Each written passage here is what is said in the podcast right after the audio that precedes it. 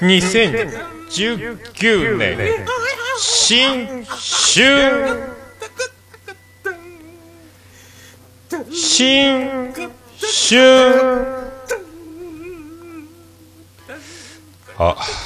えー、そんなことでございました。明けおめことよろでございます。えー、2019年一発目でございます。えー、今日は、何日でしたっけ？?1 月12日の土曜日でございます。時刻は今8時を過ぎたところでございますけど、20時ですね、夜ですね。今日も仕事でした。えー、まあ、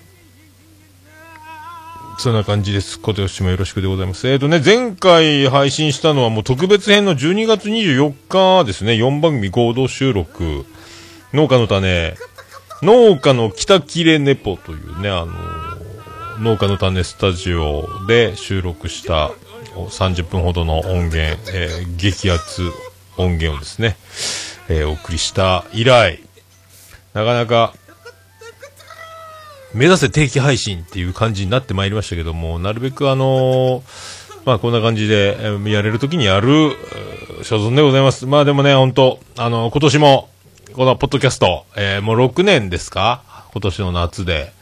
えー、ツイッター公式アカウントが昨日、あの、2周年、あ、4周年って出てましたけど、オルネポ公式アカウントは4年経ちましたけどね、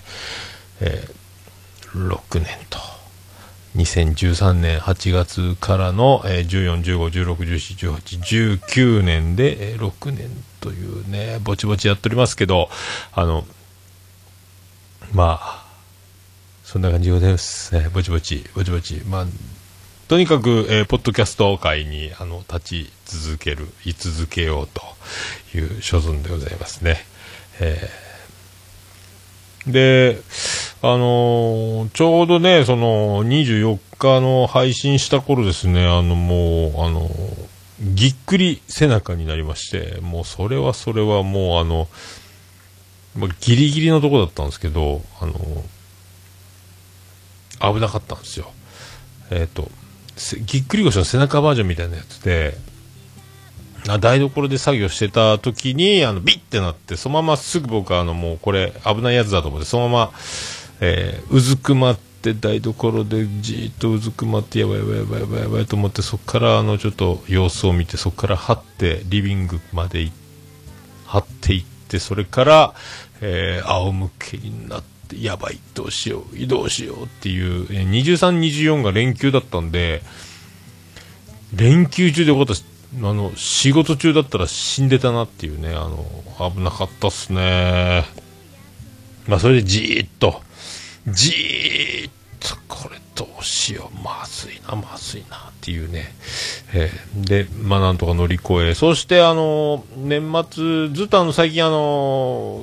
クレーンの免許を取ってから運転の機会が増えですね。天井クレーンに運転席に上がるんですけど右膝をあのどうしてもあのこう運転席の構造上あの右足が僕足がまあ骨太で太いというかあのどうしてもあのこう柱の間に足を突っ込むような感じになって右足の膝がロックされるような状態でそれでさらにあのビルの5階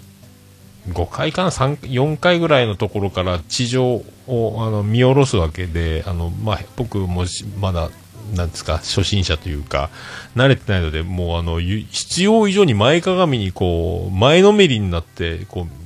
地上を見ようと凝視しようとするときに、えー、挟まった右膝がロックされた状態で前にぐーっとこう顔を覗かせると膝は固定されてるのに体は前へ前へ、え、出るのでそのままこう膝をねじったような状態になってこれを繰り返すことによってついでに右膝が痛くなって歩くのもちょっと足を引きずるような感じになってたところでちょうど正月休みの、えー、6連休に入ったのでそこでなんとかこれまあ運がいいんですけどね。でダイソーで150円のステッキステッキステーキじゃないですね。杖を買ってそれで家の中を歩きながらなるべく膝をに負担がかからないようにしながらしながらででそのまま福岡に帰り足を引きずりながら、えー、長男ブライアンの肩を借りながら歩きながら。でで、ちょっとね、あの、夏物の服を、福岡から、また山口、宇部まで、今の家までこう運んだりとか運転して、運転は大丈夫なんですけど、ただ、運転席から降りるときに足、一歩目がね、やっぱね、膝がうーってなって、もうそんな、え2018、19を。今はね、だいぶその、足をロックさせることによって、あの、膝が痛かったので、その、膝をもう、その、挟まないように、その、柱と柱っていうか、まあ、専門的に言えば、あの、横行と巻き上げの、えーレバーがあるんですけど、そこの間に足を入れないようにすれば大丈夫だっていうのを発見したんで、痛くならないとわからなかったんですけど、それで今、だんだん回復傾向にあるので、助かっておりますが、あとは、その、ぎっくり背中が、あの、ギリギリで、なあの、大爆発せずに最小限にとどめたので、いつ爆発するか、それが怖いという、まあ、アラフィフならではの、この満身創痍感、えー、怖いですね。えー、そんな年末年始を過ごして、まあ、あのね、同級生と、中学の同級生と年末の忘年会したんですけど、それ以外はもうずっと家に閉じこもってた状態なんですけどね。で、またこっち戻ってきて、山口県で仕事始めなって、で、長男ブライアンが1月5日にあの、え高校の推薦入試を受け、えで、9日に合格発表がありまして、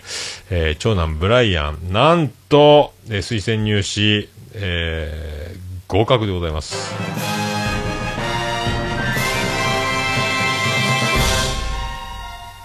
えーどうも徳光和夫です。まあ長男ブライアン、えー合格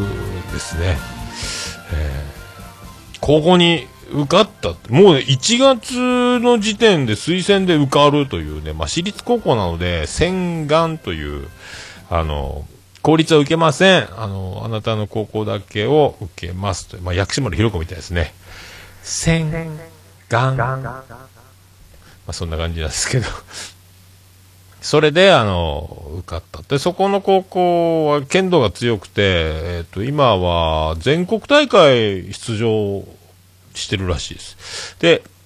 まあ、長男ブライアンも今度ね、2段を受けるって言ってましたね。2段を目指すって言ってましたけど、まあ、中学から始めた剣道で、まあ、何の因果、急に剣道を言い出したんですけどね。それで、まあ、剣道をやり出して、でも高校もな何を将来の仕事も、えーどういうのも全くただ剣道ができるとこっていうね剣道部がない学校も多いのでそれで結局私立になったんですが、まあ、一応おめでとうございますと。これで受験を今からだから来月ぐらいですか？私立入試とか福岡はね普通の人たちは。であと公立入試とか今から受験本番なんでもう長男ブライン終わっちゃったのでこれは空気感ですね。あの、一人半笑いで学校に通うんでしょうけど、みんな、ひいひいながら、今、最後の追い込みとかね、寝てないとか、徹夜とか、塾で猛勉強とかって、なんか、そんなのを尻目に自分は余裕、しゃくしゃく、こんばんは、釈由美子ですみたいになってると思うんですけども、まあ、そんな、いいなぁと思ってですね、まあ僕の、僕は高校入試はね、推薦ではなかったので、私立は運試し、公立に行かないと、えー高校生活なしという状況だったので、まあね、しょうがないですね。私立に行っちゃいますね。お金かかりますね。びっくりしますね。あれね、月々、えー3万5千円、えー金利手数料なしの、えー3万5千円。えーしょうがないですかね。しょうがないですよね。で、あの、えっ、と、行政の支援で、宇部市は、えー1万円ぐらいは、あの、負担してくれるらしいですけどね、年収の、えーそんなに稼いでない家庭の方々には1万円負担しますよ、みたいなのがあるらしいので、その辺の申請をしなければいけないというね。えーまあ、ね、働きますよ。えーそういうね。まあ、だから、長女ブレンダーも、えー私立と。長男ブライアンも私立と。これはもう次男次郎丸はもう、中卒の寿司職人とかにもね、うすぐなんか職人の道に走るか、公立高校か、そんな感じか、もうあの、ね、面白い顔してるんで、その辺を生かした、NSC に、とかね、お笑い養成所に行くなりの、えー将来を見据えてほしいなと。えーまあそうはいかんでしょうけどね、まあ、ジェニファー王国の、えー要望も組み込みながら、まあ、次男次郎丸はもうがっつりもう宿題しないと遊びに行けない環境づくりを今もうね、あの、外堀を、えー囲まれてるような感じだと思いますので、そんなね、で、まあ、だからもう合格続きですね。去年は僕が、えっ、と、国家資格、初の国家資格、クレーンの免許、えー、取りの、あのー長女ブレンダは、公務員試験保育士、えー合格 C の、えー車の免許取りの、えー長男ブライアン高校推薦入試合格 C のですね、あとは妻ジェニファーが、えー山口に来て就職できるか、仕事、介護のね、関係働いてるんで、いけるかどうか、そこ、そこにかかってきてるという、えーことになりますね。えーまあそんな感じでございます。そんな感じでございます。さあ。LINE やっていっときましょう。ビスマルク大先生からいただいております。えー、ネクスト秘境ラジオ、えーシーズン4絶賛配信中のビスマルク大先生から LINE アットでいただいております。えー読んでいきましょう。桃屋のおっさん、オルネポ最高終身名誉顧問豊作チェアマンのアマンさんおよびリスナーの皆様、こんにちは。最近気がついたのですが、今まで会った女性で、あやさん、あやこさんと名乗る女性で、ブスな女性に会ったことがないのですが、僕だけでしょうか？おっさんもこの名前でブスに会ったことがない。名前があれば教えてください。それではお答えください。ということでお答えくださいとは書いておりませんが、なあ、そっか。ああ。そうね。えー、僕の知ってるあやさん、え、あやこさん、えーいましたっけ、えーごく近しいところに福岡でいたと思いますけどね、確かに、あの、美しい方だったと思いますね。えーその界隈はみんな美しい、え方ばかりだったと思いますね。え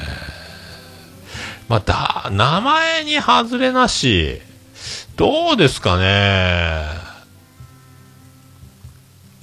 どうですかね？でも大体ね、あのまあ、僕はね、どうですかね。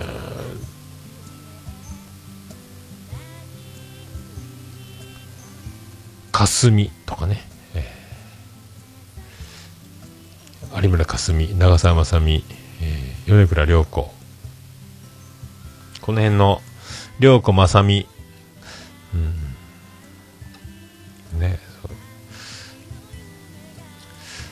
あとあのー仙道信子。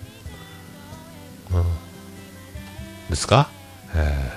ー 何を言ってるんですかね。まあ、名前ね。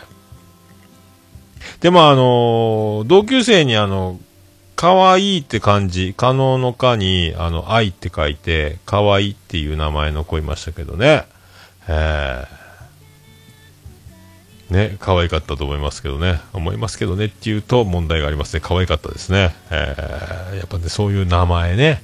えーあとやっぱ、愛って字がつくと、大体可愛いんじゃないですか？愛がつくと。えーのような気がしますけどね。えーあんまりでも名前にね、あのーそんなに、その、法則を見出したことないですね。えでも大体でも、うん、でも同じ名前で、えー全然違うという二人も見たことありますね。まあ、京都の京に子供、京子っていう人が何人かいましたけどね、同じクラスに3人ぐらいいたかな。え全然、それぞれ、それぞれもうすごいタイプの違う、えー京子さんでしたね。まあ、これ、あまり言うとですね、あの、これは危ない、危ない橋を渡ると思いますので、あんまり名前のことにはですね、まあ、綾子さんは、えー、綾さん、綾子さんは間違いないと思いますよ。えー、ね、高島綾とかね、えー、あと、あの、誰でしたっけ？あの、ゴージャスな綾。ゴージャスなあのワイン飲む、あや、いましたよね。誰でしたっけ？あや。あや。ね。あやが出てこませんね。あや。あや。あや。誰でしたっけ？あや。あや。あやか。あと、ワイン飲むあの、なんですか、あの、あや。で、出ないね。誰だったっけ？誰だった？これね、これ出したいね。これね。出したいとこですね。出てこないですね。誰だったっけ？誰だっけ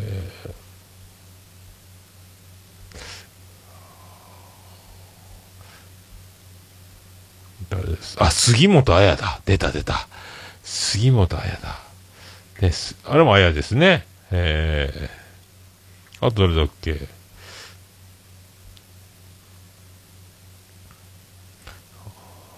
あや間違いないですね。えー、彩りの字がさらにつくとね、間違いないと思いますね。えー、きっとそうだと思います。あやかもそうか。でもね、まあそんなとこでしょうか。えー、ね、そういう、ビスマルク、危ないですね。女性の名前の法則をぶっ込んできましたね。危ないですね。僕はもう、あの、まあ、名は体を表す。わかりませんね、でもね。えーね、みんな、えー、美しいと思います。もうね、それぞれですから、あのー、まあね、あの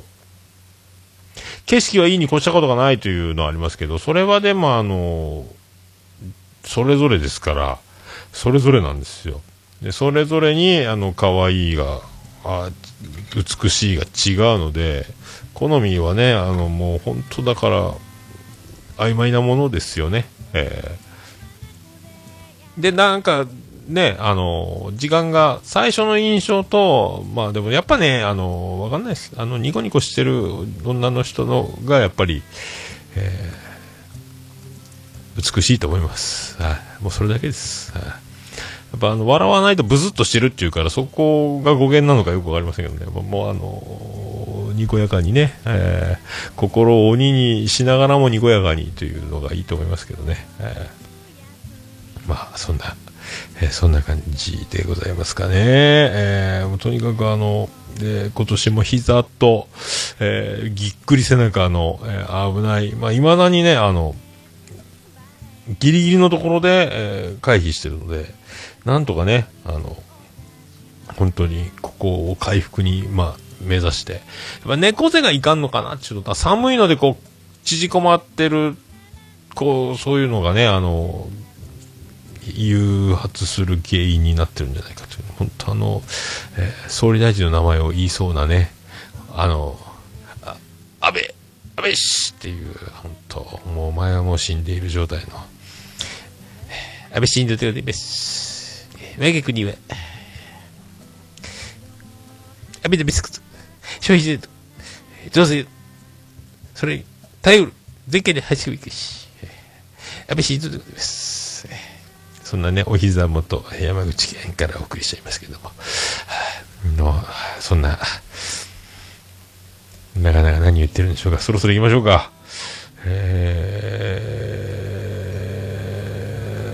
ー、出ますか。行きましょうか。行きましょうか。2019年一発目でございます。行きましょう。もめのさんのオールデイズだ、ネッポン。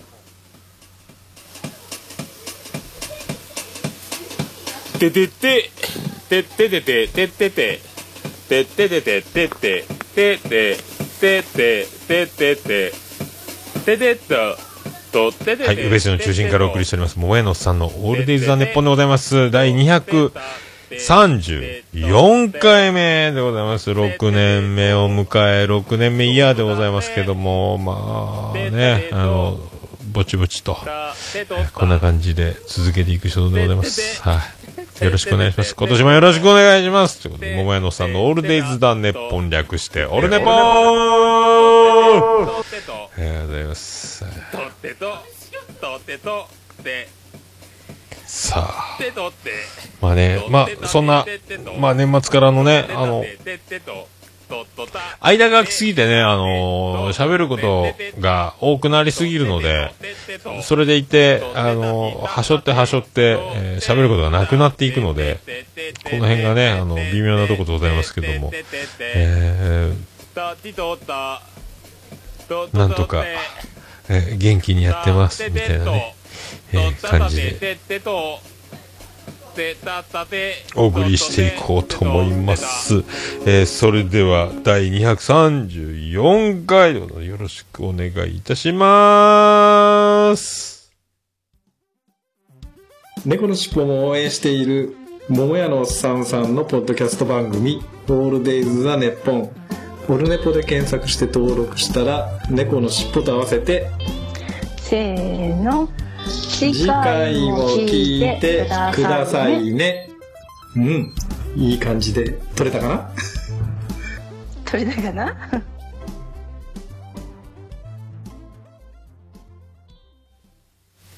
ガンダルです。ガンダルです。はい、そんな、第234回でございます。でね、だから、まあ、背中痛いわ、膝痛いわって、もうわけわかんない状態で年末突入し、で、今年は、あの、まあ、毎年ね、あの、ジェニファー宮殿の方で、みんな集まって、一族が集まって、紅白を見ながら、お酒飲みながら、わーわー言いながら、子供たちは、えーリビングの別の方の部屋のテレビで笑ってはいけないを見ながらの、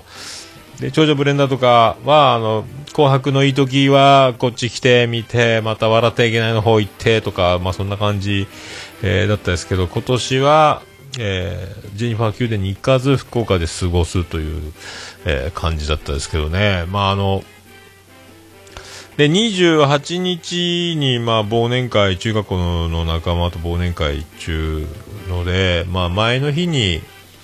帰って、29か。で、28に帰ってきたんですけど、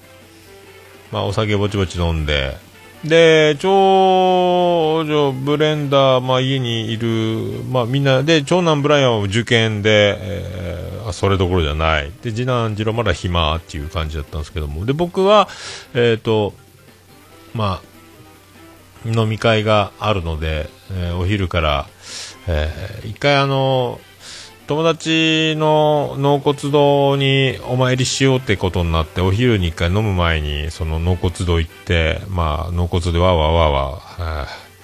盛り上がる、盛り上がるっていうのもなんか、まあ、ね、ギリギリ、ギリギリですけども、えーで、お参りして、おまたね、という感じで。で、あの、友達、僕は、あの、早めに待ち合わせの駅に着いてたんで、メイナ浜だったんですけど、メイナ浜って言ってもみんなわか、わかんないでしょうけど、この前、あの、グリーンさんと大場さんと、あの、愛宕神社行った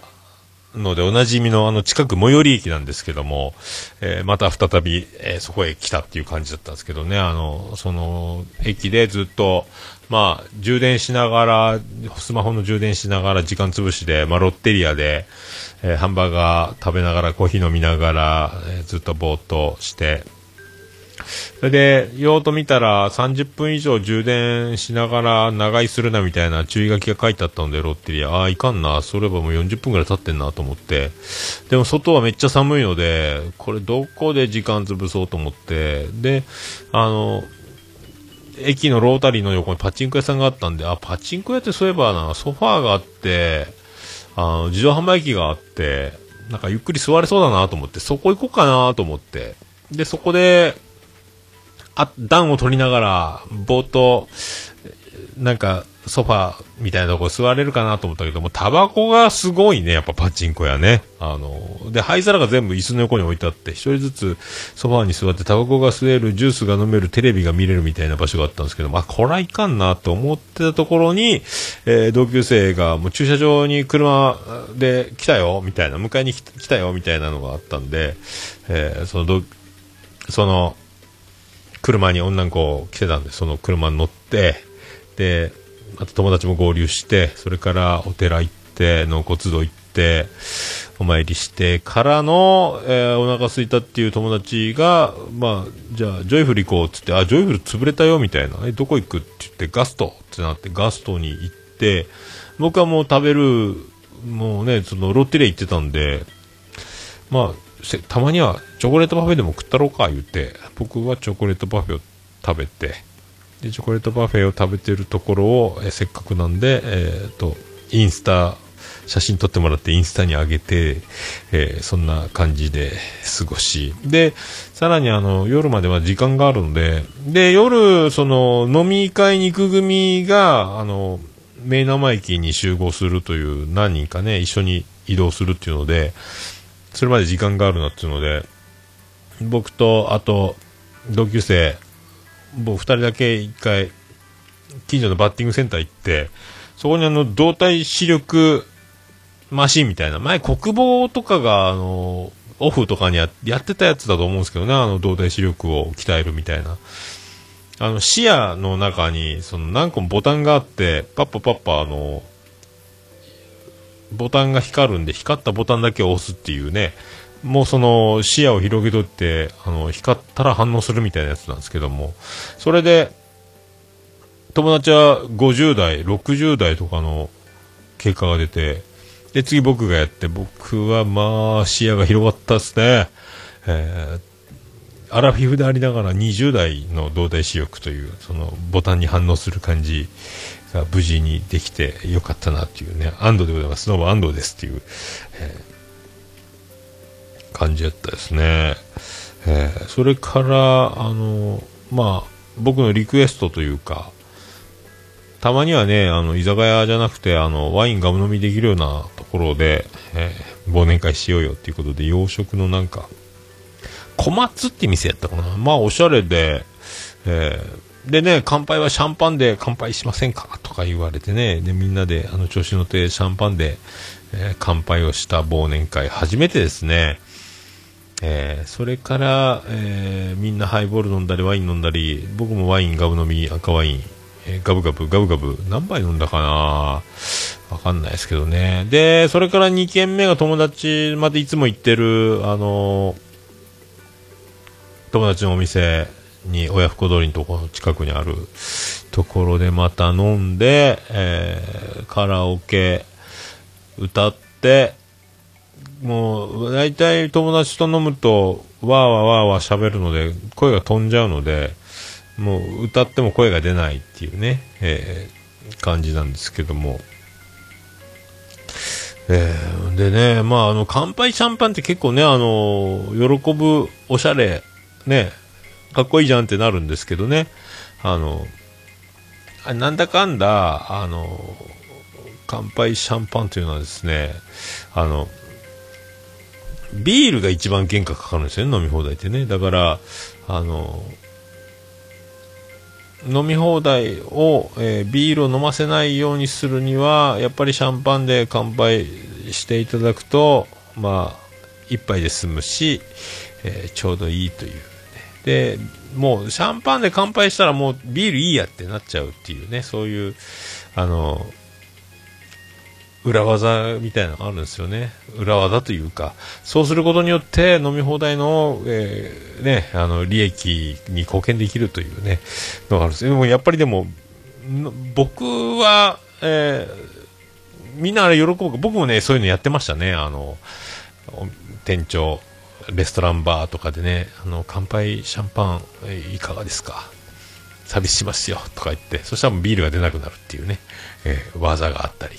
まあ、どうしてもビール党の人はしょうがないですけどね、まあそういうからくりがあるのは知ってるけど、やっぱでもそういうのやってる、そういうお店あるんだな、懐かしいな思いながら。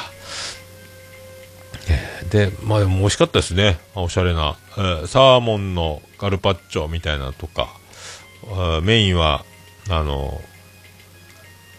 豚のローストみたいなのが出たり、みたいなね、そんな感じだったと思いますけどね。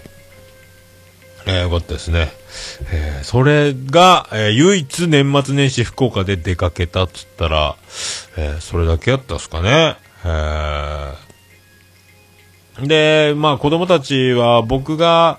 行かないと、妻ジェニファーはやっぱあの関東育ちなので、あの、ラーメン、博多ラーメンは結構苦手っていうか連れて行かないので、僕がいる時ぐらいしか連れて行かない。まあ、長男ブライアンも受験前だったので、まあ息抜きじゃないですけども、えっ、と、正月の3日の日に帰ったんで、2日の日か、えー、ラーメン食べっか、つって。で、安全ラーメンでも食べっか、って言って、安全ラーメン食べ行こうって今宿の方にあるんですけどね。で、ナビで安全ラーメンって入れて走ってたら、おかしいな、おかしいなって、まだあの、今宿通り過ぎて、前原通り過ぎて、あれあれあれ？って言いながら、カフリまで行ったかなだいぶあの、もう二条町の方っていうか、だいぶ遠いとこまで行っちゃって、安全ラーメンってあったんですよ。でもこれ、僕が行く安全ラーメンと違うなと思って、まあ、安全ラーメン、安全ラーメンって僕らが言ってる安全ラーメンは、安全ラーメンじゃなくて安全食堂だったっていうのを、えそこで気づくわけですけどね。えー、それからまた202号線をひたすらひたすら西へ西へ、ただもう正月なんで渋滞がすごくて、結局、安全食堂っていう僕らがいつも安全ラーメンって言ってたところは、正月休みだったっていうね、えー、がっかりちゃんだったんですけども、で、結局それでずっとまたさらにずっと戻って戻って、結局東区近所の、ま、こういう時はもうあの、スタンダードのラーメン屋に行こうということで、えー、博多ラーメン、博多って昔はね、博多、博多言ってたんですけど、290円のラーメンがあるんですよ。博多ラーメンの。もうそれはそれは、あの、スープはもうよくできたスープで290円なのに、まあ、帳尻がうまいこと合ってるっていうか、もうあの、真面目にラーメン作るんなら、もう博多、博多、ね、えー、真面目に作ってもうまくいかないんなら、もう博多を見習えよっていうぐらいの博多、今なんかリニューアルしてて、全然名前もちょっと変わってて、で、食券の買う位置も、店舗もリニューアルしてて、で、えらい混んでて、ちょっと値段が上がってたんですかね、確かね。えー、で、餃子が、もうなくなってたんですかね、確かね。もう、餃子はやっぱ焼く時間がめんどくさいし、難しいんですよね。餃子を焼いてラーメンと一緒に出すっていうのは、一緒に食べたいですけど、餃子が焼けるタイミングと、ラーメンを出すタイミングってなかなか一緒にするのって難しいと思うんですよね。ラーメンはすぐできちゃうんで、麺さえ茹でればね、博多ラーメンは特に麺が細いので、すぐ、あの、茹でられちゃうので、まあ、餃子のタイミングと一緒に行ってのは難しい。多分それを、オペレーション的に簡単にはできるんでしょうけど、あの、できるというか、その、パッとね、あの、バイトの子だけでまあそう止まったらそれは難しいよっていうのがあるので、なくしたんじゃないかなと思ったんですけどね。え、おにぎりとかご飯物と、えー、ラーメンとかそんな感じ、餃子がないんだ。今まであったのにと思ったんですけどね。えー、そういう、まあ、そこで食べて、えー、一応終わりと。え最後のお出かけと。あとはもうずっと、妻ジェニファーの、え仕事だったので、送り迎え、をするぐらい。あとは、えー、ずーっと家にいて、その、膝が痛いのでずーっとソファーで横になってるみたいな状態で、で、子供たちの昼ご飯だけを作り、まあ、夜もちょっと作ったり作らなかったり、まあ、そんなのを繰り返して正月を過ごし、で、電車で、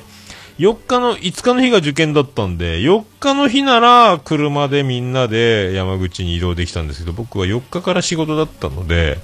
えー、3日の日に、次男次郎丸と2人で、えー、在来線に乗って、で、宇部まで戻ってきてですね、えー、っていう。で、えー、次郎丸はジェニファー宮殿泊まり、僕は仕事で日常に戻っていくという。感じだったんですけどね。で、まあ、次の日にまたね、家族は、えー、ブライアンと妻ジェニファーだけがうちに泊まって、長男、次男次郎丸はもうそのまま引き続き宮殿へという、生活だったですけどね。えー、まあ、そんな正月はね、そんな、まあ、あと、そんな曲でございますけど、今年、一発目なんで、この前、だいぶ前にあの、僕が妹とやってたバンドで、で、レコーディングの時にあの、おつみさんがドラムを叩いたっていう曲、えー、や、それのね、3曲レコーディングしたやつの1曲目のやつを、えー、かけちゃいましょうかね。もうね、あのー、もう、まあ一応言い訳しておきますけど、かなり下手くそなので、まああの、リズムもバラバラ、えーレベルも激低、えーもうそういう間延びした、えー演奏、もう、ちょっと泣きたくなってきますけどね。まあそれも、えー今年、えーまた、ふんどしを締め直す意味を込めまして、えー言っときましょうか。言っときましょうね。えーじゃあ行きましょう。えーポラロイドダックというバンドでやってました。えー僕がベースを弾いて、おつみさんがドラムを叩いて、妹がギターで歌ってるという、そんな、えーポラロイドダックで、えーフラワー。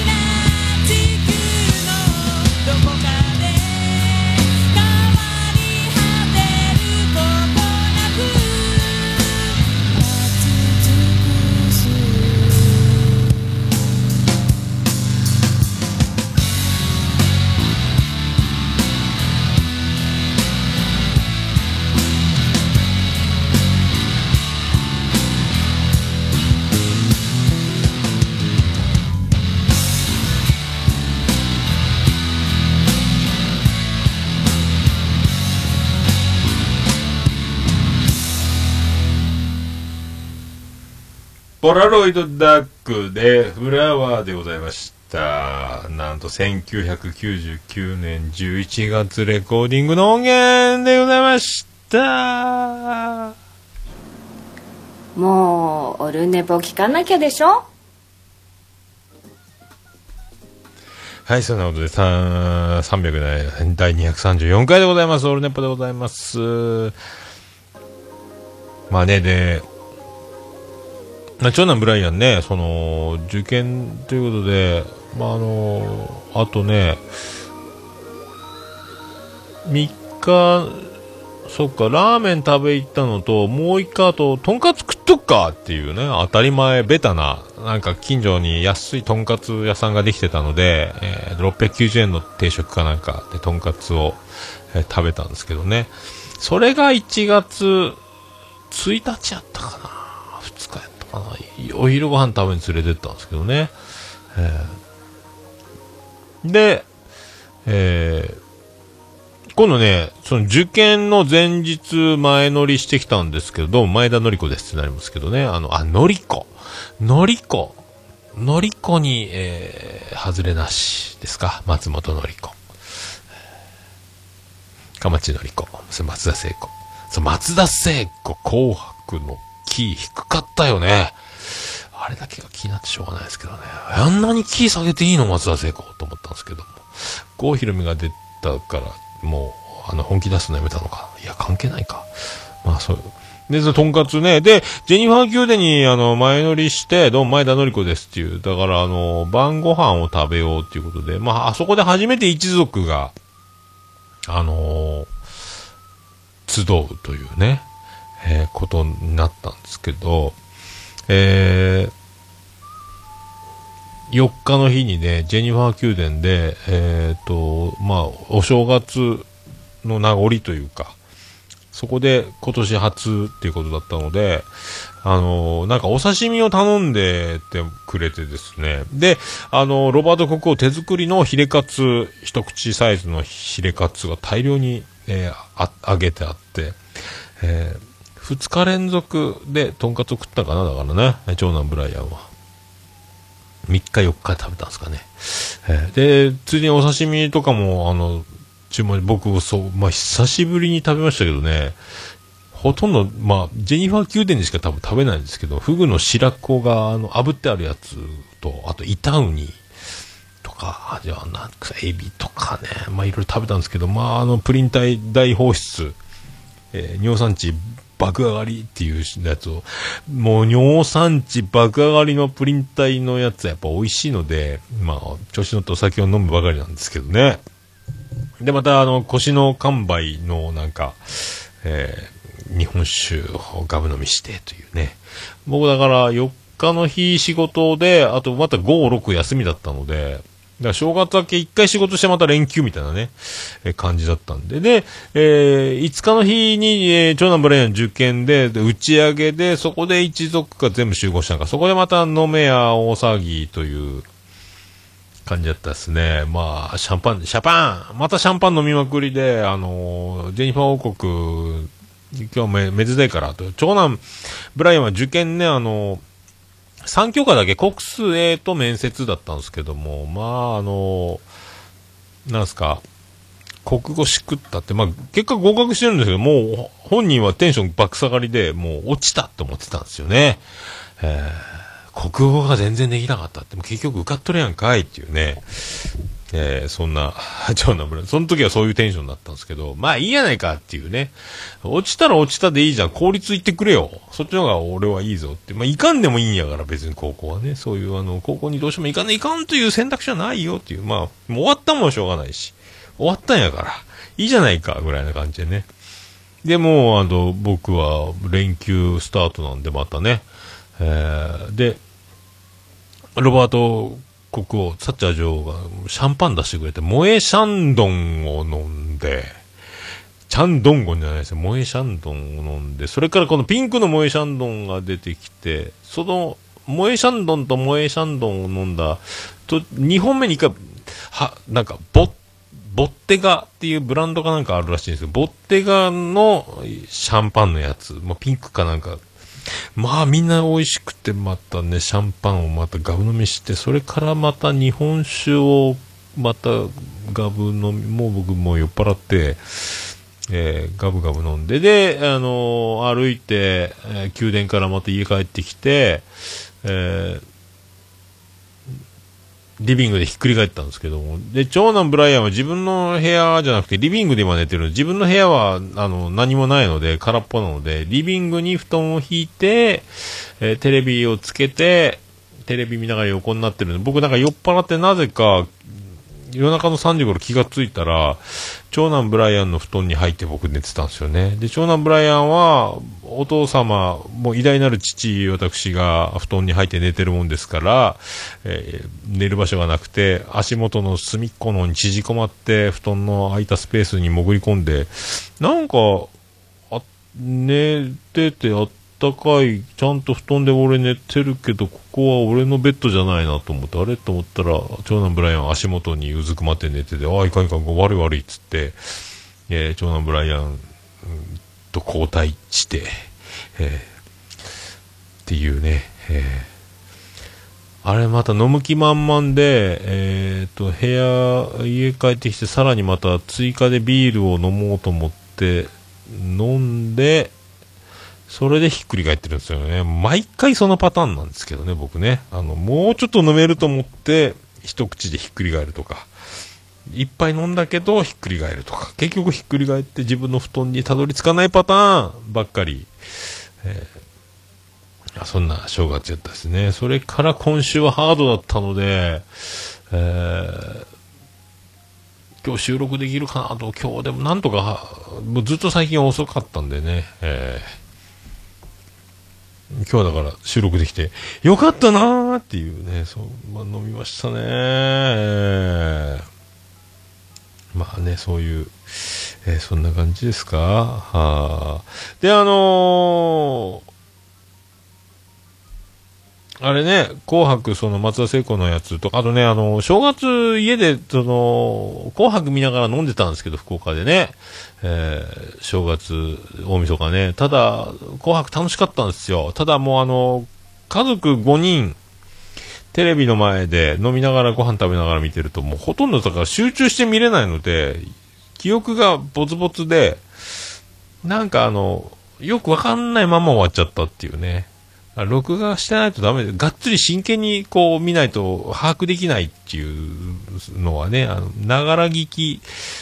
だから野球でも、あ、誰が、あ、ヒット打ったんだ。あ、そうなの、あの、アウトになったのとか、今何対何みたいな、ああいうこう、集中して見てないと何が起こったかよくわからないっていうね、えー感じ。だからあの、この前、脳筋雑談でもちおさんが事細かに、あの、紅白をなぞってましたけど、ああ、そうかそうかそうか、とかね、後で、あ、そんなんあったんだとか、全然気づいてないのもあったし、えーいろいろそういうね、もうほとんど僕だから、布袋さんが天城越えで後ろでギター弾いてるのかっこいいかったけど、ほとんど聞けてないとか、そんなありました。北島三郎もよくわかんないとか、サザンが大暴れして、ちょっと卑猥な腰の動きとかをギリギリ NHK に怒られないぐらいの動きしながらユーミンと、あの大騒ぎしてサブちゃん言ったりしてるのが、あすげえなすげえなっていう記憶。あと、愛子が泣いていたのはなんで泣いてたんだろうと思って、後で、なんかで、どっかでよくよく聞いてみると、あれサプライズだったというね、あの、大好きなユーミンが、安室奈美恵みたいなセットで歌ってたのを、からいきなり NHK ホールバーンってやってきたっていう、あれは、出てるんじゃなく、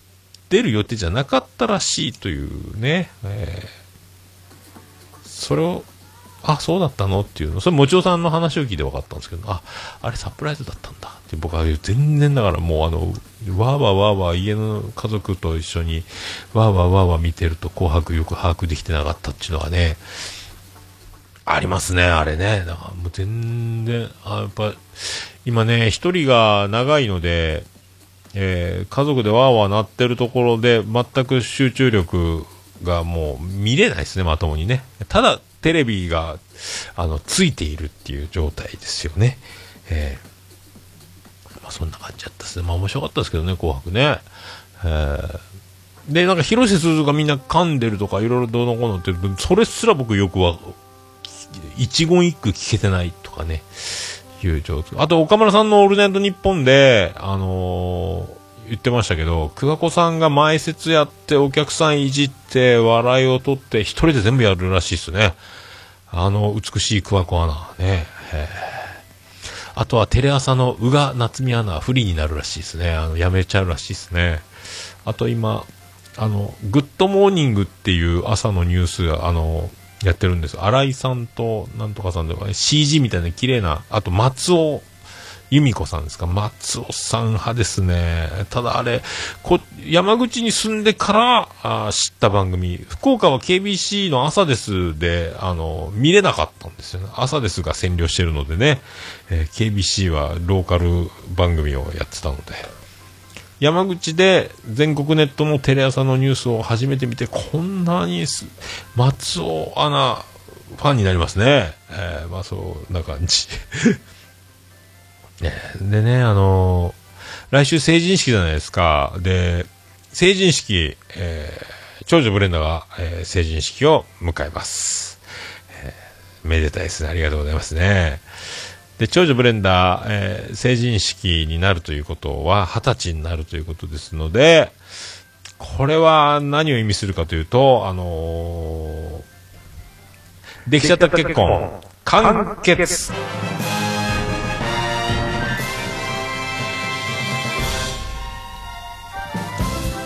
どうも、徳光和夫です。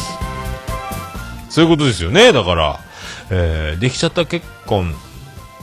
で、えーこの世に生まれてきた長女ブレンダー、ーついに成人式。っていうことは、でも就職も来年、今年ね、しますので、公務員になりまして、保育士になりますので、完全にこれだからもうあのー終了でございますね。えー、なんすか、まあ、時効成立。時効成立はちょっと違うか。まあ、でもまあ、あの、だからできちゃった結婚で、えー、ね、あの、できちゃった結婚というのは子供、だからその、まともな結婚ではないっていう世の中、今はね、授かり婚とかめでたいですけど、僕らのその平成10年、今から20年ちょっと前ですか、だからね、20年くらい前はまたちょっとあの、まずい空気の漂う類の結婚だったので、もうそんな子供ができたから結婚するだなんて失敗するに決まってんだろみたいなね。すぐ離婚するだろそんなね、中途半端な、空積みな、えー順序をちゃんと筋道立てて結婚できないような、ね、あの、結納とか、親への挨拶とか、プロポーズとか、そういうのをちゃんとこう踏んでいけないような、えーやつが、まあ、幸せになれるのかみたいな、えー風潮が、えー強い時代の、えーできちゃった結婚が、えー無事に、えー離婚することなく、家族バラバラになることなく、ね、キリンの田村みたいに解散とかいうのもなくね、えーここまで来たので、えー一応これで、あの、釈放、えー時効成立。時効逃げてないですけどね。えーそういう。これが一つの、えーあとはね、だからもう長女ブレンダーもお酒飲めるようになりましたので、これでね、えー成立と。もう、あとだからね、今年ついにだから、家族が、えー合流しますので、3月の末からね、これが久しぶりなんですよ。去年、2017年ですか、一昨年か、7月の末に桃屋閉店して、僕、愛知県に単身赴任で出稼ぎじゃないですけどね、その、仕事に出ましたので、そっから、えー、2017年7月末から2018年今年、だから3月末まで、この間で僕の、えー一人暮らし終了になりますね。これで、で、家族と合流するわけですけど、あの、今までは、あの、飲食業だったので、寝てる時に帰ってきて、起きたらいないっていう、結構だから、もう今とかあんま変わんないんですよね。一人暮らしっぽいような、家族と住んでるけど単身赴任のような生活をずっとしてたので、今度からはついにあの、同じサイクルで生活するの、これ、結婚20年、家族、えーだから初めてなんですよ、僕ね。21年目にして。初めてですね。朝起きて、えー夜帰ってきて、夕方帰ってきて、まあ残業で遅くなるけど、だから下手したら家族で晩ご飯を食べる機会があったりとか、朝みんなで起きてるおはよう、行ってきます、行ってらっしゃい、ただいま、みたいなのを初めてですね、これね。この感覚よくわかんないですね。えー今までは。朝トイレの戦争があるのか、時計とか、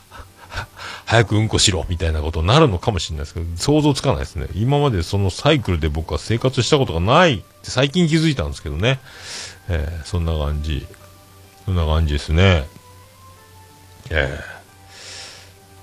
そんな感じですよ、だから。それがだから、楽しみでもあり、どうなのかさっぱり想像つかないっていうね。で、今だからリビングに、あのーこの収録スタジオっていうかパソコンとかも置きっぱなしなんですけども、今度からは家族5人が食事するテーブルとして使うので、これも移動しなきゃいけないんで、こう収録場所もね、どの部屋でするかとか、また、サイクルが変わってきますね。一人で今家を有効に使ってる、広々使ってたのがね、こう、変わってくるので、その辺もね、どうなることやらと思うわけでございますね。えーさあ、そんな感じですか。じゃあ、あの、おこれ言っときましょうか。えー、ハッシュタグオルネポ。オルネポ。どうも、クリス・ペプラーです。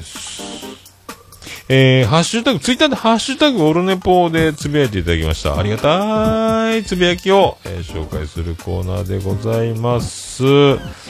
れでは最新から遡っていきましょうか。えー今日ね、もう時間ちょっとすごいいっちゃったので、えー自他戦は来週というか次回に回しましょうかね。あの、長くなっちゃいそうなんでね。それでは、えーハッシュタグオルネポいきたいと思います。たつらうさん。おととい昨日聞けたポッドキャストってことで、オルネポ。おっさんはあっという間に愛知から旅立ったなーっていうね、えー232回を聞きながら、そういう風に、えー思いを馳せてるたつらうさんも今はね、ベストポッドキャストに選ばれた、あの、放送部ね、よく出てますけど、うさこさんともね、放送部は、で、うさこさんがだから、徳松さんと新春特番やってましたね。まあ、でも徳松さんも帰ってきてから、まあ、よう喋るよし。もう、徳松さんやっぱうまいね、進行がね。まあ、喋りすぎる、喋りすぎる。うさこさんを、もう自分が仕切って、もうそれ、そうせざるを得ない空気だったんでしょうけどね。まあ、よう喋るし、うまいっすね、やっぱ徳松さんね。えー怪物ですね、あの人、やっぱね。よう喋るわ、と思いますけど。えーそんなこんな、えー今年もよろしくお願いします。あと、ステージさんいただきました。特別編4番組合同収録農家の綺麗、北綺麗ネポを聞いた、しっかりエコー入れて編集してて笑う笑ってことで、これだからコメディとかは、言いながらノリノリで話している鶴ちゃん好きってことで、農家の種鶴ちゃんの自営業組合論は感銘する。たった一人の力では誰も振り向いてくれやのですよ、わらーっていうステディさんね。そうそうそうそうそうそうそうそう。まあちょっとだけね、エコーを入れたりとか、まあ僕のやつはね、あの、鶴ちゃんからもらった音源を、え使ったんですけど、まあそんな感じで、えーやりましたけどね。えーまあ、鶴ちゃんはね、いろいろ、まあ、戦略家というか頭がいいね、あの、いろいろ、ポッドキャスト盛り上げる。で、まあね、あの、農家の種 TV とか YouTube もやってるので、YouTube では、あの、鶴ちゃんとコッティさんが、ね、あの、イケメンとプリティの二人が、あの、YouTube でやってるので、あの、貼っときますので、今回、オルネポのページご覧になってください。えー農家の種 TV 貼っときます。あの、ね、登録して、もう、あのこういう作物は、こういう風に、あの、儲かる利益、粗利がどれぐらいとか。で、あの、東京ドームぐらいの広さでやると、あの、これぐらい稼げ、何千万稼げますよ、みたいなとか、なんかそういう話を、とか、お前バンバンやってる農家の、えーいろいろ、興味の引き、引きの強い素敵なトークを、えーまあ、コッティちゃんが見れる、えー、ノーカウンターで TV 貼っときます。えー忘れないようにメモっときます。貼っときます。はい。続きまして、セディさん。えー緊急特番、桜グリーンオーバー再びジョニーステディ 2days 農家の種ありがとうスペシャル聞いた濃密なあの2日間をこんなに面白く喋ってくれるのはオルネポの桃屋のおっさんだけステディ視点はニコ動アップの SS ステディ第93回、94回で投稿予定。あ、そうなんステディさんの番組、もう配信されてるんですかね。ステディさんはね、ニコ動の方で喋ってるんですよ。ポッドキャスト会にはねまだ出てきてないんですけど、どっか、ステディさんの番組、どっかなかったかな？貼ってないな。貼って、どこにあるかわかんないな。まだね、あったら聞いとこうと思いますけど、あったステディさん。出てますかね？もう配信してんだろうか？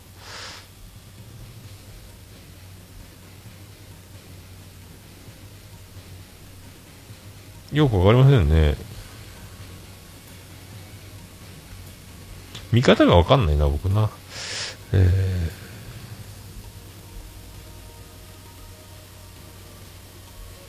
ー、わかんない。わかりませんね。えーすみません、わかりませんでした。出てたら、後でまたいつか報告しようと思いますけどね。どれなの？ね。まあいいか。あった。あ、93回。93回出てますね。93回は出てましたね。貼っときます。93、94ね、投稿予定。今ありましたね。セギさんの番組93回出てましたので、これも貼っときましょう。はい。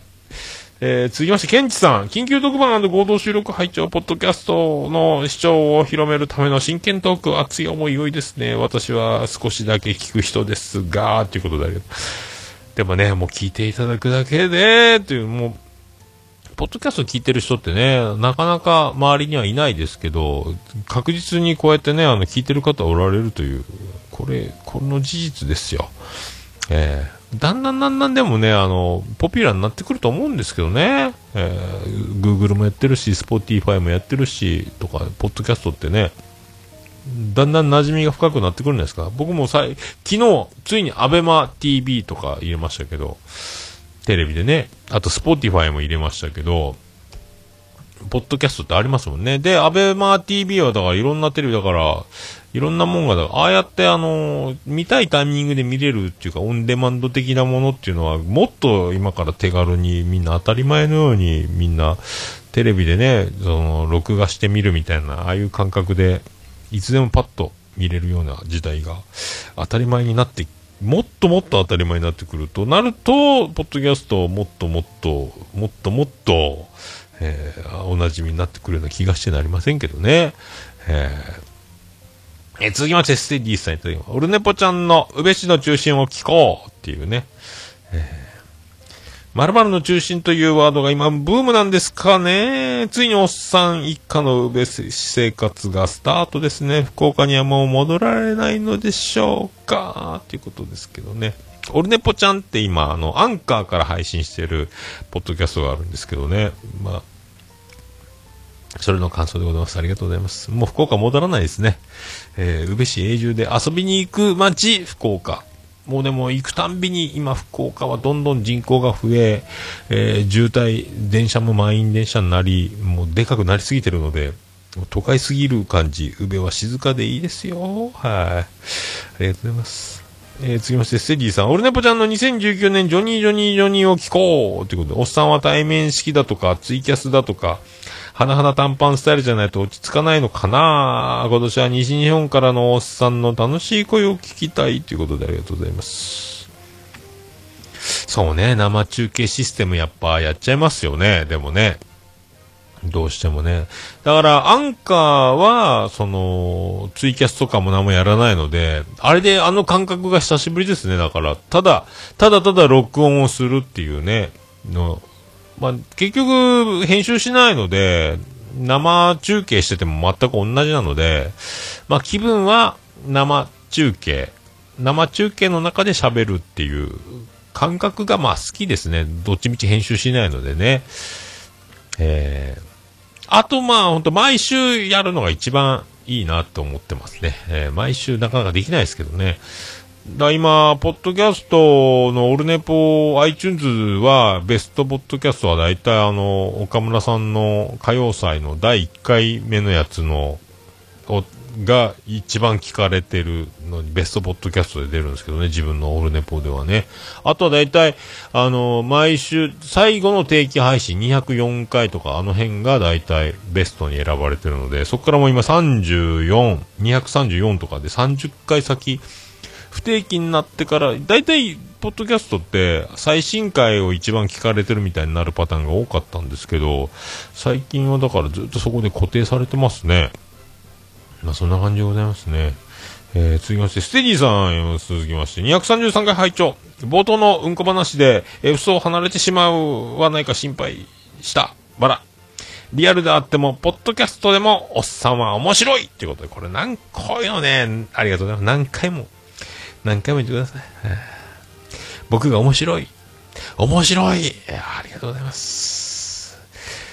そう言っていただく人がいるだけで、面白いかどうか自分では分かりませんからね。俺って面白いだろうっていうことではないので。でもなんかあの、まあ農家の種、ね、鶴ちゃんとかからコメディはすぐボケるとか言われて、あ、俺ボケようとしてるんだっていう、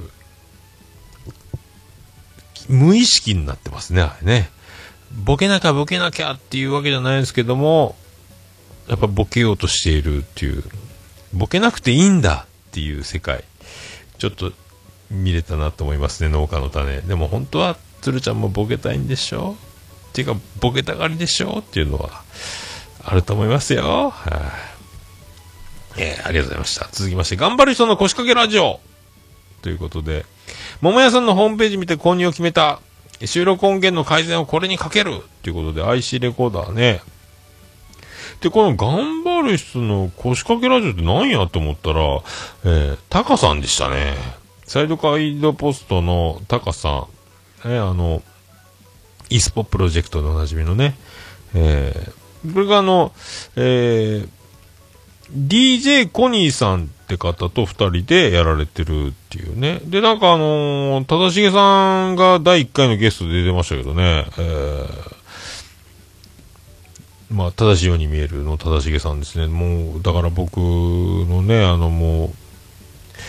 えーすげえポッドキャスト、素人ポッドキャストの中でも僕のはもう最高峰だと思ってますけどね、正しいように見える。ね、ガス抜けラジオとか童貞ネットっていうのがやっぱ素人の中ではすげえなと思う。なかなかね、あの、コンスタントに今もう聞ける生活じゃなくなってるんで、がっつりは聞いてないですけども、やっぱあの番組たちはすごいなって未だに思ってますけどね。えー今ね、正成さんと増田さんはスカイプで、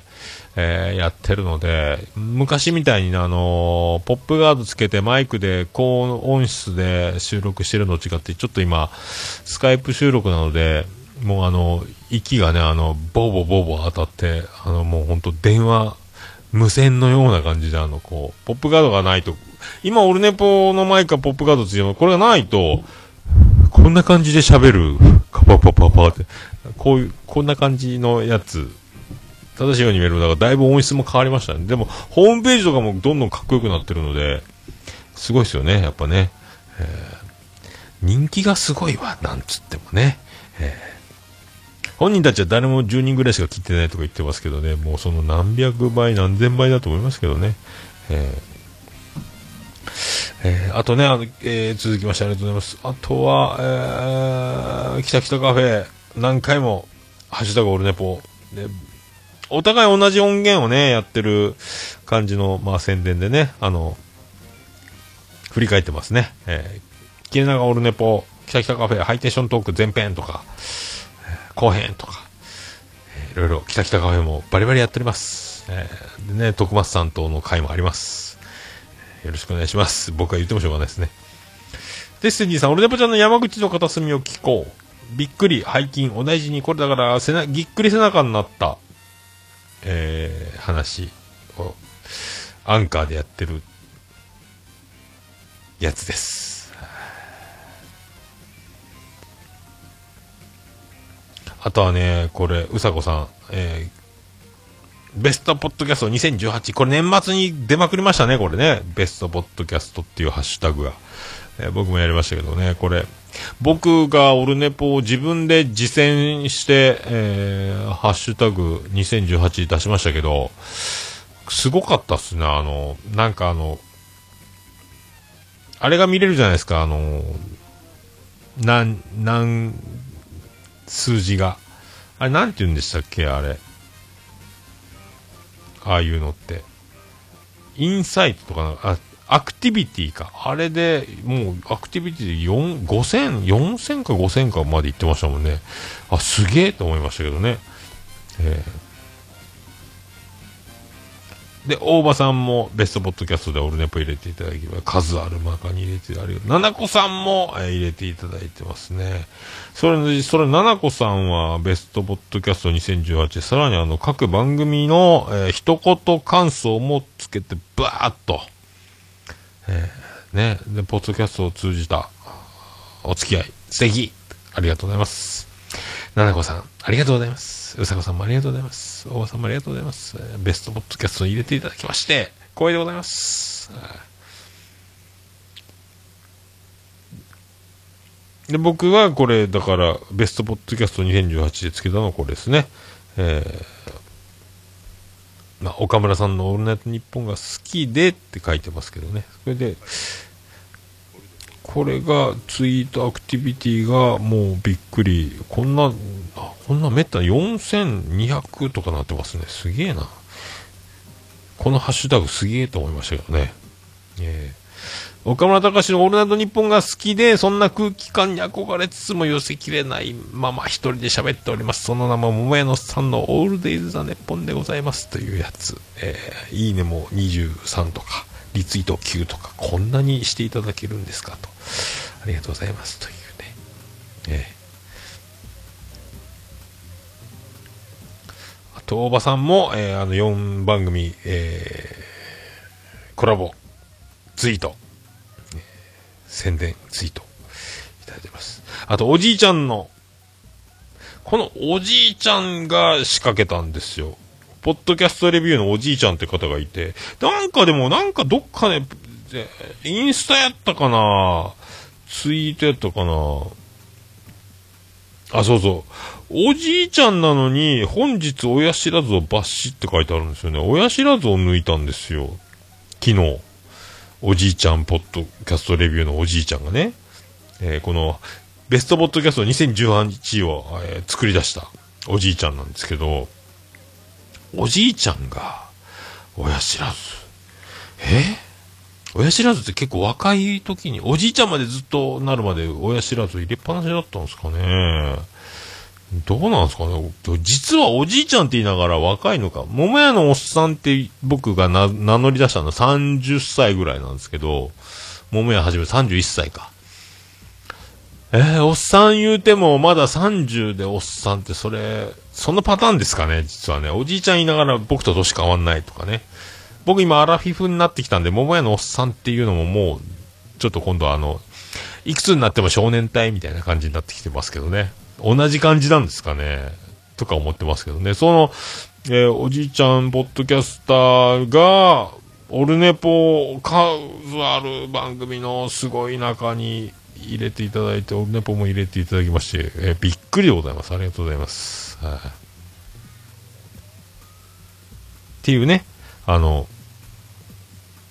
バーっとハッシュタグで、ベストポッドキャストをみんな、あの、書いたら広まるんじゃないっていう、その、えーことですよね。えー、おじいちゃん実はあの人なんですけどね、ってアマンさんは正体を知ってるんですね。えー、おじいちゃんって誰なんだろうなあうん。なんか、誰なんだろうな正しいように見える激推ししてる人なんですよね。えー誰なんでしょうね、おじいちゃんね。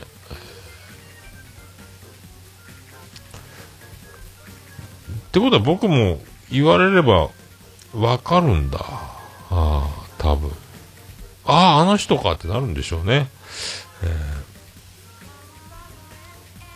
誰なんでしょうね。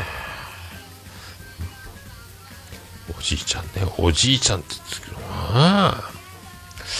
まあ、謎は深まるばかりでございます。はい。で、えー、続きましてありがとうございます。サイドガイドポストタカさんからいただきました。面白かった名前出してもらっただけど僕はポッドキャストが好きでいろいろやってますが、こういう話とは関係ないところでやってます、やってますのでねということで、最近配信者が焦りすぎかなもっと足元に問題があると思います。連携は大切、一緒に盛り上げましょうということで、これ4番組合同のね、農家の種スタジオで、タカさんの名前が出ちゃってるんですよね。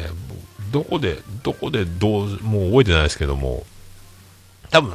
パッと出したんですよね。あまあでも、僕はあのね、鶴ちゃん仕切りで面白かったと思いますけどね、えー、やたら真面目に喋りすぎたグリーンさんと、え急に、えー大場の舞を封印して急に喋り出した大場さんとね、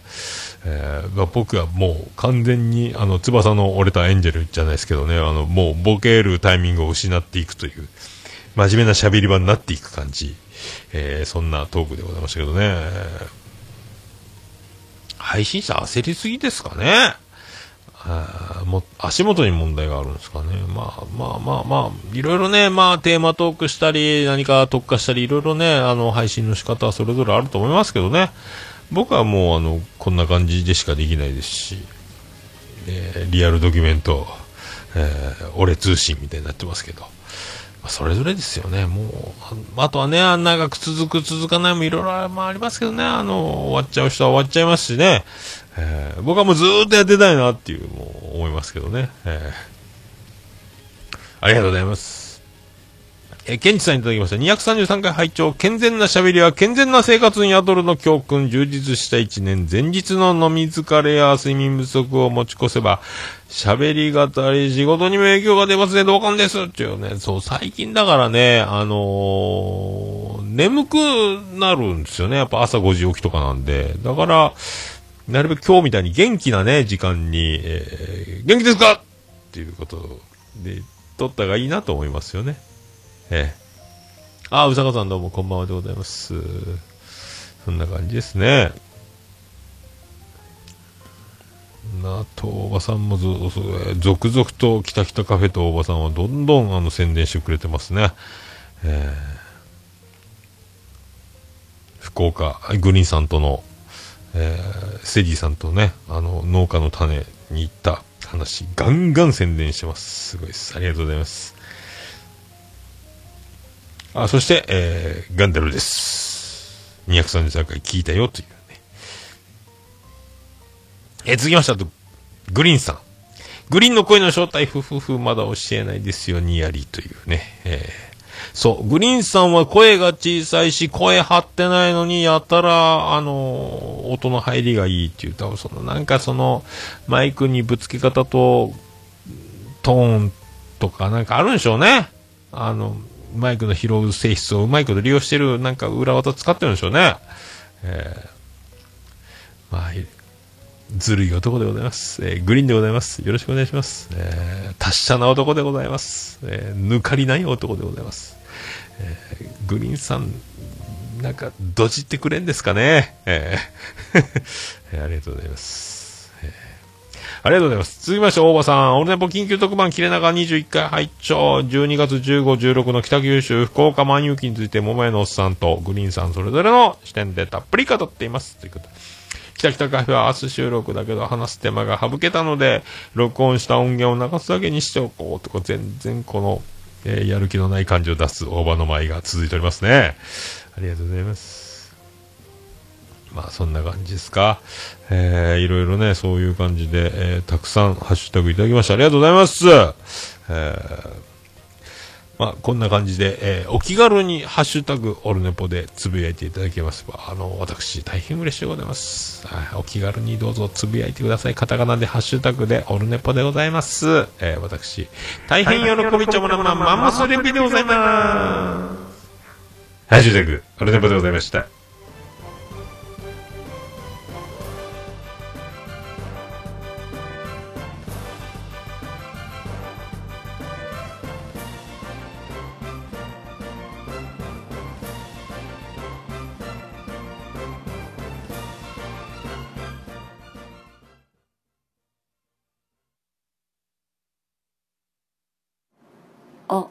るねぽ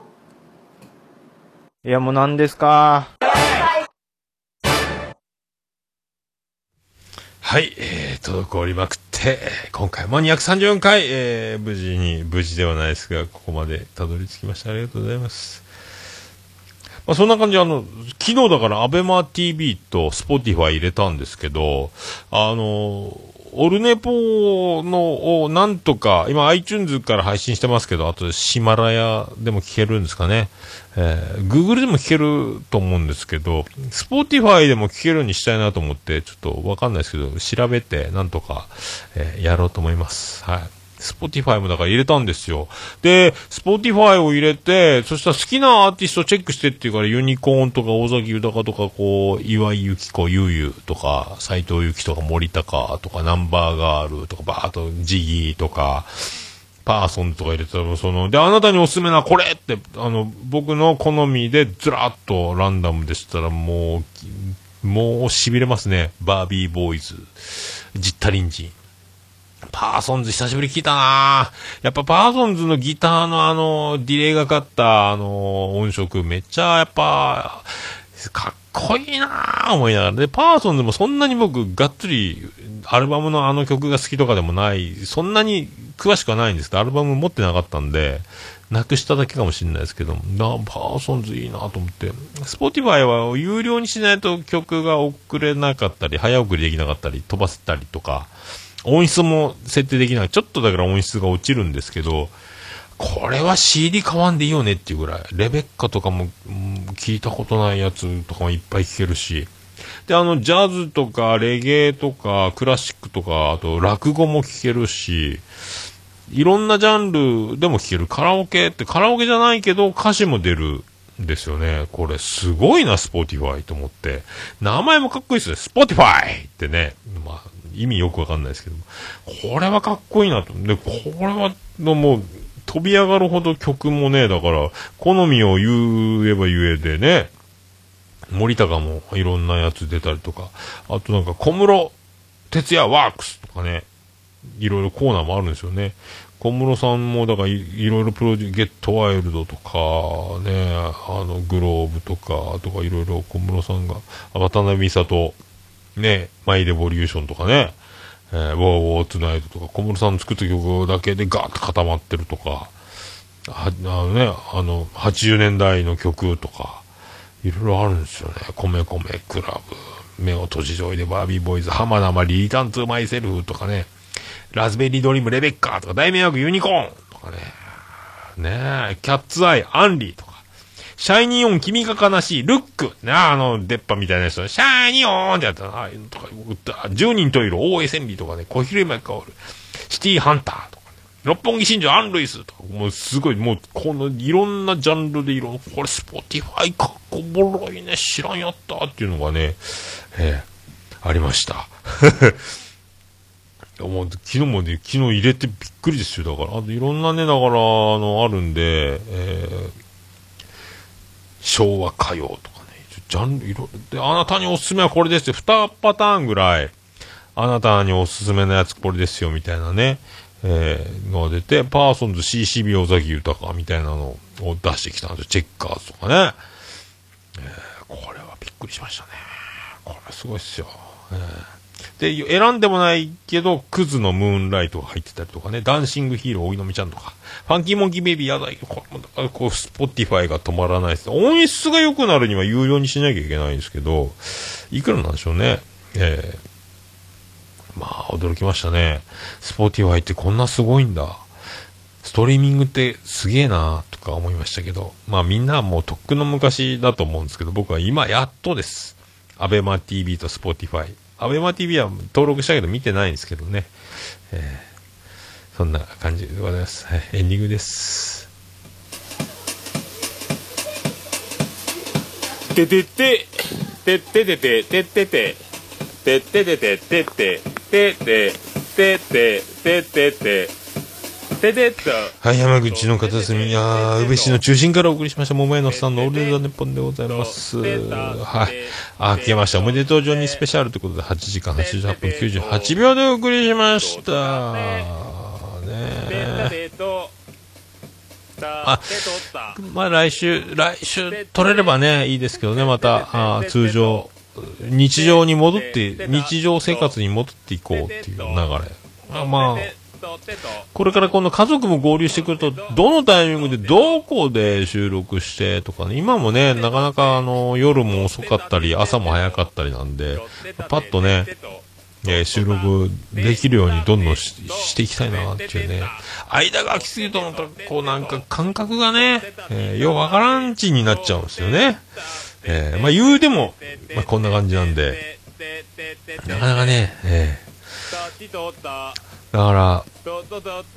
どんどん時間が経てば経つほど、えー上手なのか下手なのかわからない、前、もうこの、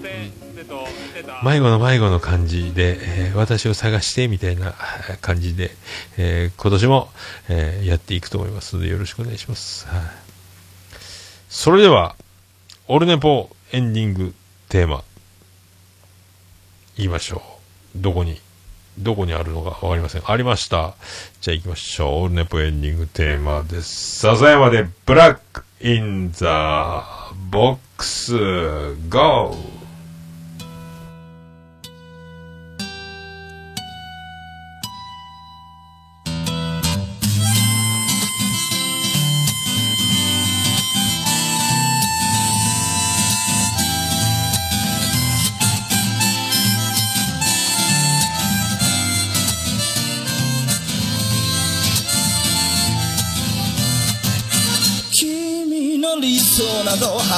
たら来ちゃいないさ。重ね合わせてばかりじゃ剥がれてく並べ立てたのは今までの理由だろう。そんなものよりも今を聞かせて。答え合わせならまだ早すぎる未来など見間違えるものさ行方不明のままの昨日を探すより素敵なことを語ろう悲しみは分かち合ってゆけるものじゃない。ブラックアンビューティー。鳴らすのさ誰に届くはずもない。この夜を埋める。二人だけのわがままなリズムでブラックアンビューティー歌うのさ誰に届くわけもなく消えてゆく声を拾い集めた継ぎはぎだらけのブルース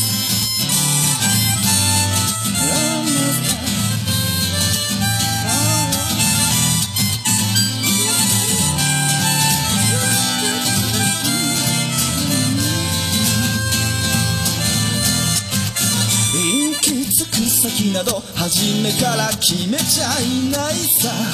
誓い交わしたものさえ消えてゆく心。踊るなら約束はいらないからそんなことよりも声を聞かせて。運命論なら信じちゃいない明日などこの手で開くのさ。光も見えないままの希望を嘆くよりその確かな絶望に浸れ喜びは待ち焦がれるだけじゃつかめないブラックアンビューティー鳴らすのさ誰に届くはずもないこの夜を。埋める二人だけのわがままなリズムでブラックビューティー。歌うのさ誰に届くわけもなく消えてゆく。声を拾い集めた継ぎはぎ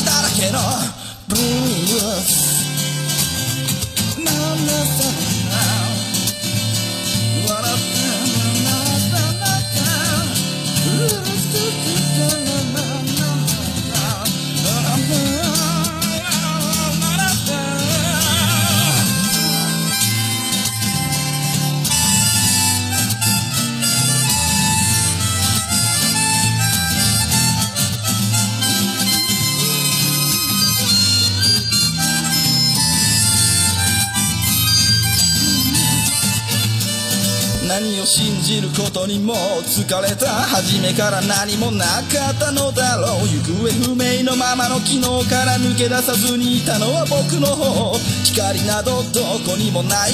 まして闇などありもしない。瞬き一つで変わる。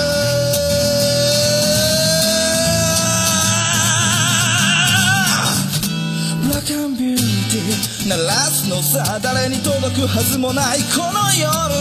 を。埋める二人だけのわがままなリズムでブラガンビューティー歌うのさ誰に届くわけもなく消えてゆく。声を拾い集めた継ぎはぎなままのブラガンビューティー The b o m b a Lady 消え失せるばかりのこの夜を埋める埋める埋める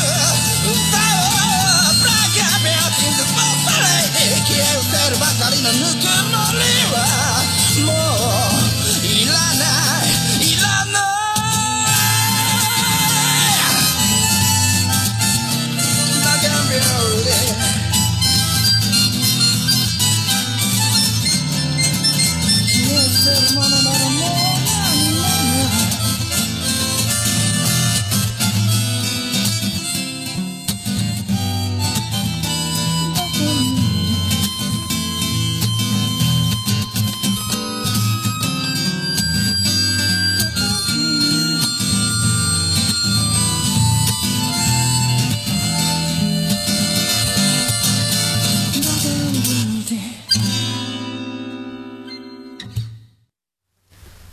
それでは皆さんまた夢でお会いしましょう。あーでーだ福岡市東区若宮と交差点付近から全世界中へお届け。桃屋のおっさんのオールデイズだネポー。